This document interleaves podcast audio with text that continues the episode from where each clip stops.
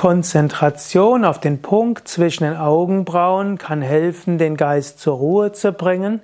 Konzentration auf den Punkt zwischen den Augenbrauen hilft Zugang zu finden zur Intuition und auch zur höheren Erkenntnis. Im Yoga sprechen wir von sieben Chakren und das sechste Chakra nennt sich Ajna Chakra. Das Chakra selbst ist zwischen den Schläfen, aber es hat einen Reflexpunkt und das ist der Punkt zwischen den Augenbrauen. Ein zweiter Reflexpunkt ist die Mitte der Stirn.